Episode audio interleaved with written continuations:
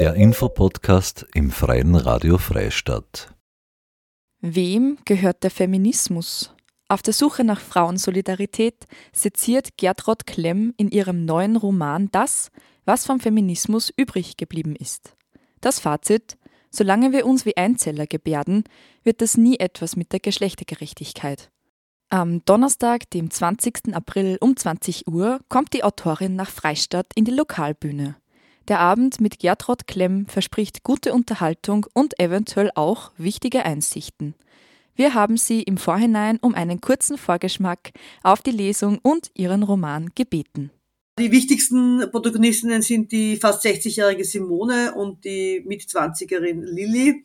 Und da stehen sich dann auch schon zwei feministische Generationen gegenüber, die meiner Meinung nach äh, sehr viel gemeinsam hätten, wenn sie nicht dauernd über die, über die Themen streiten würden, wo sie sich nicht einig sind. Ja, und in der AWG kommt es dann zu einer Show, also zu einem, äh, zu so einem Reality-Format, das heißt Big Sister und ist ein, etwas, was ich mir eigentlich auch gut wünschen würde im österreichischen oder deutschen äh, Fernsehen, eine, eben ein Diskussionsformat, das eben über diese, äh, über diese Unkultur im Netz oder in den Social Media, nämlich alles nur so kurz in kurzen Sätzen abzuhandeln und in kurzen Wahrheiten, sondern ein richtiges Diskussionsformat, wo die halt dann einfach zu einem bestimmten Thema diskutieren.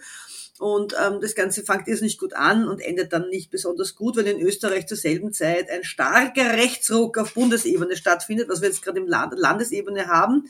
Und das Ganze also in die Richtung geht, dass die dann einfach alle über Sexarbeit und Transrechte und über äh, so, so äh, identitätspolitische Sachen diskutieren, während ihnen im Hintergrund die fundamentalen Frauenrechte aus der Hosentasche rausgestohlen werden. Es geht, finde ich, um einer der zentralsten feministischen Probleme, nämlich, dass wir eigentlich nicht weiterkommen, im praktischen und im theoretischen schon ganz woanders sind und einfach ganz viel über Theorie streiten, während wir in der Praxis eigentlich relativ wenig Verbesserung haben.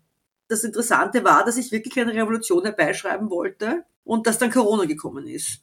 Und dann habe ich eine große feministische Depression bekommen ähm, und habe halt einfach gesehen, dass wir einfach, ähm, dass es ja eher in die andere Richtung geht. Also es geht ja, es braucht ja nur so ein kleines Virus und wir sind gleich wieder dort, wo wir hingehören, nämlich hinter dem Herd. Und die Kinder sind bei uns zu Hause und das hat mich halt erschüttert. Also dieses Buch ist mein Corona-Knick. Ähm, und äh, ja, also ich, für mich war es eine, eine, eine, eine richtig schöne Erdung wieder, eine feministische. Und da bin ich dann halt von der Revolution abgekommen und halt in diese äh, verpatzte Revolution wieder geschlittert. Aber eigentlich wollte ich ein richtiges revolutionäres Buch schreiben und das werde ich auch irgendwann einmal. Die feministischen Debatten finden ja meiner Meinung nach äh, nur bei so ganz äh, finde ich, ziemlich abgehobenen Themen statt, ehrlich gestanden, weil alles andere, so wie ungleiche Bezahlung und so, mit dem kann man niemanden mehr hinterm Ofen vorlocken. Oder Altersarmut bei Frauen, das finde ich, sind ganz zentrale Themen, die wir mit uns rumschleppen, die nicht wesentlich besser werden und die einfach, egal wie langweilig sie sind, äh, diskutiert gehören. Auch wenn wir sie schon seit zig Jahren diskutieren im Kreis, äh, wenn wir nicht drüber sprechen, wird es gar nicht weggehen. Das war Gertrud Klemm, österreichische Schriftstellerin und Autorin des Romans Einzeller. Am Donnerstag, den 20. April um 20 Uhr, wird sie aus ihrem neuen Roman in der Lokalbühne Freistadt vorlesen.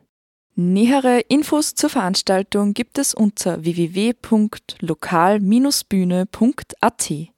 Das Online-Gespräch in voller Länge gibt es in unserem Online-Archiv und auf allen gängigen Podcast-Plattformen zum Nachhören.